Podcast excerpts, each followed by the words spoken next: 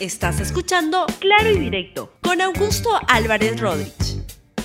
Bienvenidos a Claro y Directo, un programa de RTV. El día de hoy voy a conversar con todos ustedes sobre eh, mi balance del debate, del primer debate presidencial del día de ayer. Que tengo, la verdad, comentarios muy positivos sobre lo que ocurrió el día de ayer en ese debate organizado por el Jurado Nacional de Elecciones. Bien, vamos al tema de hoy, que es el debate presidencial del día de ayer. Pero antes, antes, lo importante. Hoy es un día muy importante porque hoy vuelve Alianza Lima a la primera liga deportiva del país.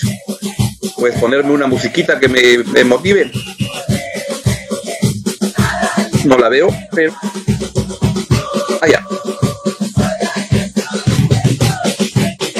Bien, así es, hoy vuelve Alianza Lima Ojalá que este año las cosas nos salgan mejor que el año pasado, que fueron terribles, un mamarracho de campeonato del año pasado para Alianza Lima, ¿no?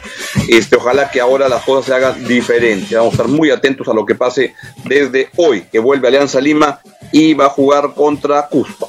Bien, vamos al tema político, que es el, que, el tema de fondo de este programa.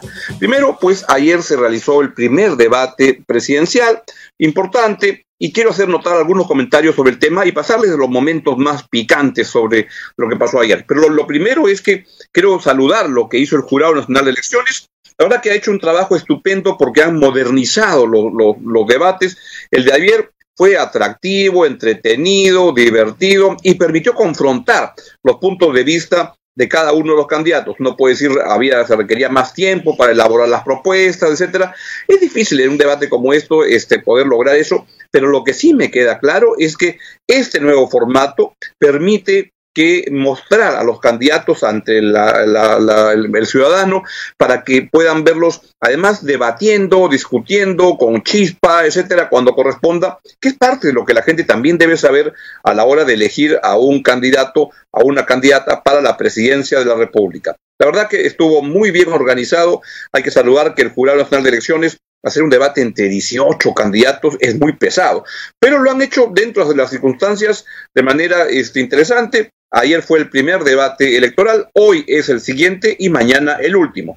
Como ayer, hoy ah, usted puede juntarse con nosotros en RTV desde las 5 y 30 de la tarde para que tenga la transmisión del debate y los comentarios de Mirko Lauer, Rosa María Palacios y mío, para, para llevarles a, y darles nuestro punto de vista de lo que está pasando, de algo que usted debe tomar una decisión. Y también quiero decir que los dos moderadores del debate, Pedro Tenor y Mónica Alta, lo hicieron, eh, lo, lo, hicieron estupendamente bien. No es un debate este, sencillo de manejar, yo he manejado debates este, como moderador en sistemas más tradicionales. Este me parece que es mucho, mucho más complicado y demanda de los moderadores mucha, mucho cuidado para intervenir cuando deban este, hacerlo. la verdad que este Pedro Tenor y Mónica Delta lo hicieron estupendamente bien y permitieron que este nuevo formato sirva y acompañe mejor para que el ciudadano esté mejor informado. Ahora bien, pasemos entonces a revisar rápidamente quién fue el que ganó, quién fue el que perdió. Y vean primero lo que dijo Verónica Mendoza, que señaló, entre otras cosas, que algunos se sienten machitos y valientes cuando tienen un chaleco antibalas. Eso se lo dijo a Forsyth. Sí, algunos se sienten machitos y valientes cuando tienen un chaleco antibalas, cuando están rodeados de personal policial, pero esos son generalmente los primeros en arrugar, como arrugó el señor Forsyth en medio de su gestión en la victoria, dejando a los vecinos de la victoria en el abandono total. Hay que tener también autoridad moral para poder liderar la lucha contra la delincuencia y contra la corrupción. Autoridad moral que el señor Forsyth no tiene, porque prefirió poner a dedo a sus amigotes en su gestión municipal, porque contrató empresas directamente a dedo que no tenían ninguna experiencia previa en plena pandemia, sin ninguna transparencia. Así que un poquito de dignidad, señor Forsyth. La señora Fujimori plantea reactivar la economía sacando a la gente a la calle con total irresponsabilidad para que pongan en riesgo su salud y su vida. Nosotros entendemos que este es el momento de un gobierno que apoye a las familias a sostenerse y a poder reactivar la economía. Y lo vamos a hacer con nuestro plan Chamba, que eso sí, fiscalizando que nadie más se salte la cola, que nadie más se aproveche que es parte de la argolla para vacunarse primero. Nosotros estaremos muy atentos para evitar que esto ocurra. Así es. Así es, eso fue lo que planteó el día de ayer Verónica Mendoza, que estuvo, creo, desde mi punto de vista, estuvo bien. Uno puede no comulgar con sus ideas, pero me parece que ha estado muy estructurada, que está dando una imagen moderna.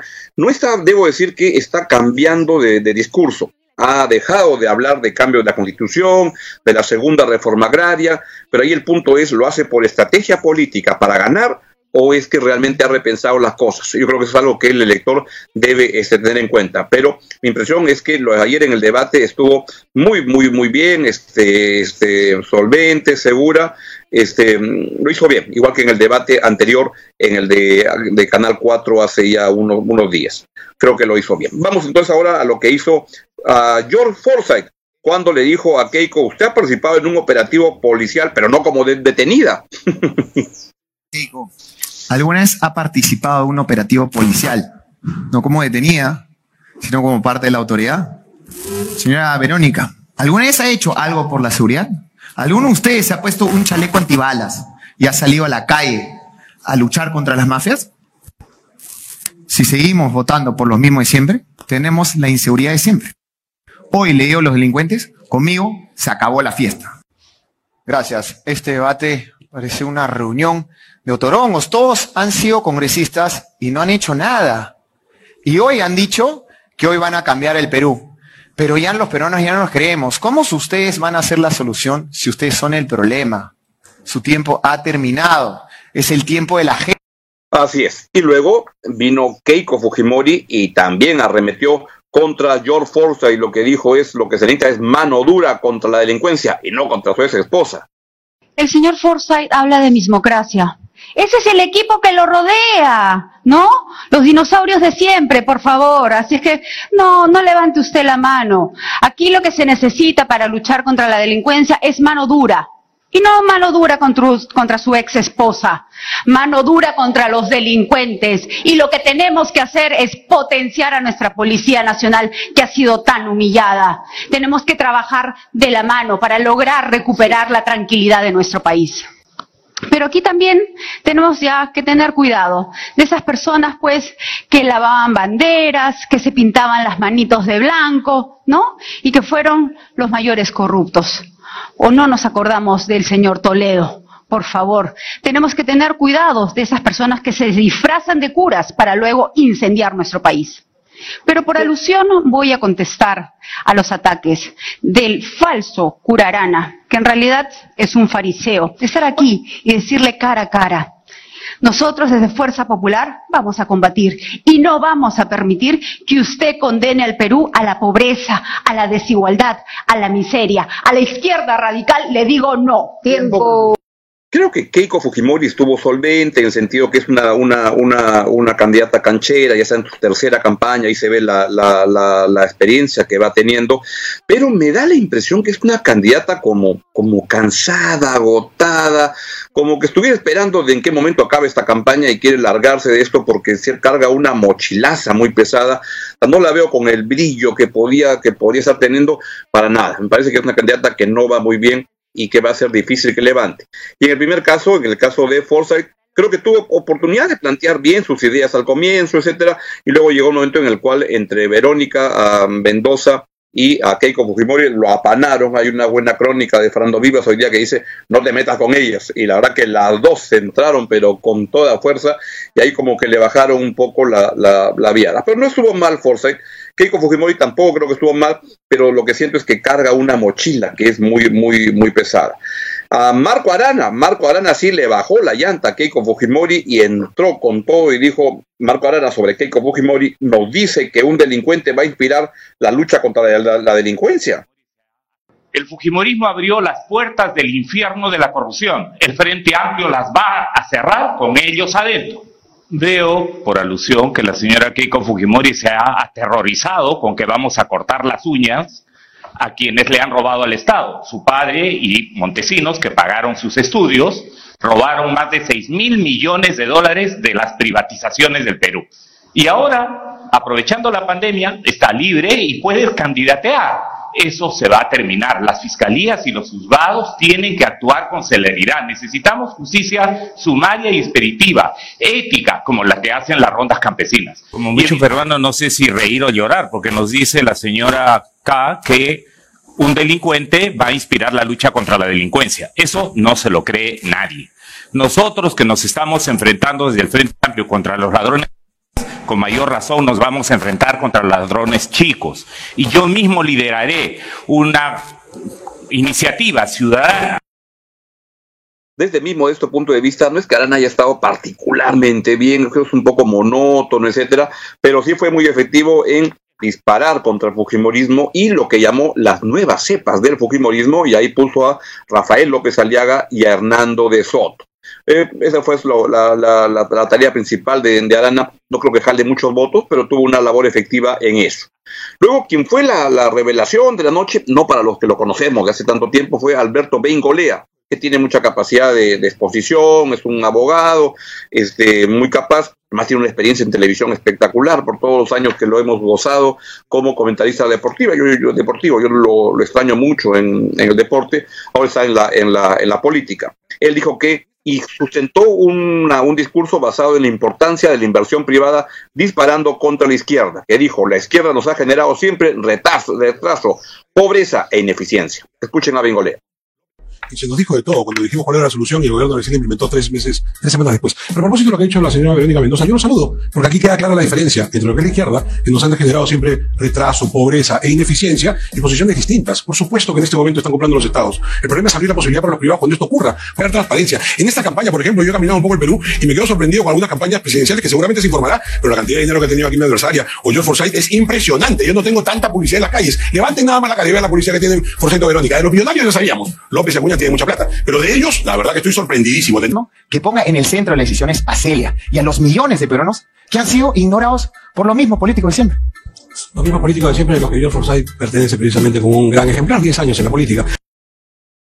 Bien. Y por último, el, sexto candidato que participó en el debate de ayer fue César Acuña, quien este, ha sido este, criticado por algunos, pero yo repensando y viendo ya pensando un poco más en esta mañana, creo que tuvo un discurso que puede ser efectivo, que estuvo muy basado en propuestas concretas y que eso lo puede ayudar, porque al final del día uno con qué se queda en la, retina, de repente te cuesta trabajo este, recordar cuáles son los argumentos o propuestas que han hecho los candidatos, pero en el caso de Acuña pues lo dijo con tanta reiteración, esto de que él mismo va a ir en el avión, no me creo que el avión, para, para traer la, vacuna, que va a conseguir 100 mil reservistas y todo eso. Creo que es un discurso que es sencillo, fue, pero fuerte las propuestas. Vamos a ver si es que eso entusiasma a un sector del electorado para que pueda repuntar en estas últimas semanas. Vean lo que dijo César Acuña Peralta. Ya ha pasado la segunda vuelta, si los peruanos me dan la confianza, cogeré mi avión, buscaré todos los laboratorios para, para traer vacunas. Hoy más que nunca necesitamos un presidente gestor. Un, un presidente gestor que priorice la vida de los peruanos. Y hoy día necesitamos la vacuna. Y no solamente tener la vacuna, tenemos que aplicar la vacuna. Insisto, insisto, vamos a instalar una planta de oxígeno en cada distrito del Perú. Para eso vamos a asignar un presupuesto de mil millones de soles. Y esta... Eh, señora Acuña, le quedan dos segundos. No sé qué pueda decir en dos segundos, pero en todo caso quiero ser rigurosa con los tiempos. Trabajar por la seguridad. Tú me has escuchado. Voy a invertir en tu seguridad. Voy a contratar 100 mil reservistas en cinco años. Voy a aumentar el Está muy, bueno eso de trabajar por la seguridad en dos segundos. Creo que en resumen fue una, una noche muy interesante, la verdad, y que aprecio particularmente, bueno, el despliegue de cada uno de los candidatos, cada uno de su punto de vista, pero aprecio mucho que el Jurado Nacional de Elecciones haya recreado, reinventado la fórmula, la forma del debate, jalando modelos de otros países, y que esto permita acercar a la, a la, a la gente a este intercambio de ideas políticas, que la verdad que está muy entretenido, está buenazo, yo se lo recomiendo mucho. Hoy día, ayer tuvimos una transmisión en RT TV y hoy día la vamos a volver a hacer con Mirko Lauer, Rosa María Palacios y conmigo para darles este, los, previos antes del debate a las 5 y 30 y luego durante cada este, receso que hay, hay como 3, 4 recesos durante el debate, ahí entramos a comentar y luego en el, en el after party de estos debates. No se lo pierda que está muy, muy interesante y lo que creo además es que esto revalora los esfuerzos del debate y creo que le va a ser muy difícil correrse del debate a Rafael López Aliaga, que se ha pasado hablando tontería y media para ver cómo se corre del debate. Este, yo sí creo lo que dijo Forza de ayer estuvo, este, fue, fue claro.